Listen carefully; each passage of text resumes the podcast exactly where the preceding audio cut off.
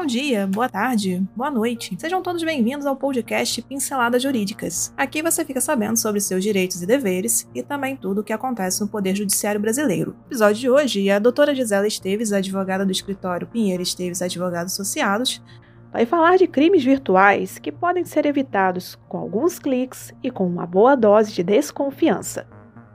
Então aumente o som e boa audição.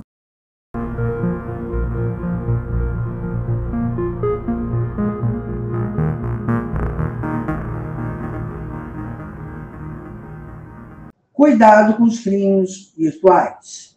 A propagação de golpes por meios eletrônicos está cada vez mais frequente.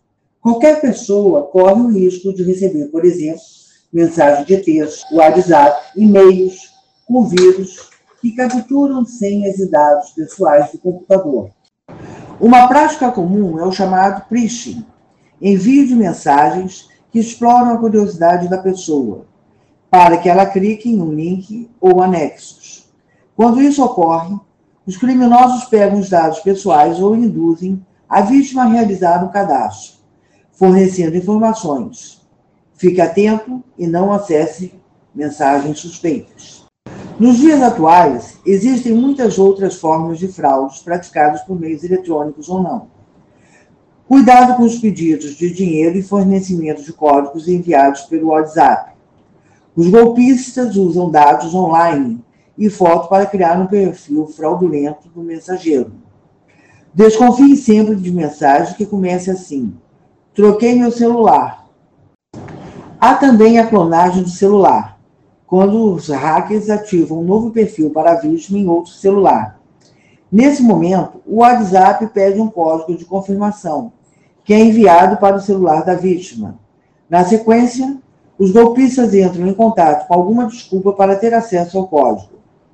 É importante destacar que quando a conta é clonada, a pessoa não percebe nenhuma diferença e continua a usar o mensageiro normalmente. A imprensa tem recorrentemente publicado notícias que dão conta de novas e variadas modalidades de golpes. Algumas dicas podem ser importantes, como ocultar a foto do perfil no WhatsApp a pessoa pode escolher mostrar sua foto apenas para os seus contatos. Além disso, os especialistas recomendam manter a dupla autenticação ativa. Assim, sempre que cadastrar sua conta no WhatsApp em outro celular, além do código de ativação, será necessário informar um PIN, que é criado pelo próprio usuário. Outra dica fundamental: desconfie sempre de mensagens recebidas e confirme por ligação ou ao vivo a veracidade da mensagem suspeita.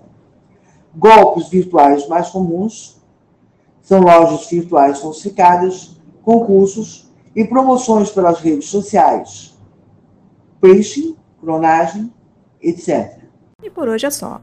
Agradecemos sua atenção e esperamos ter lhe ajudado com este conteúdo. Toda semana são lançados dois novos episódios. Este podcast tem o apoio técnico-jurídico da Pinheiro Esteves Advogados Associados e o apoio tecnológico digital da Clã de Soluções Digitais. Para conhecer mais, os links estão na descrição. Até o próximo episódio.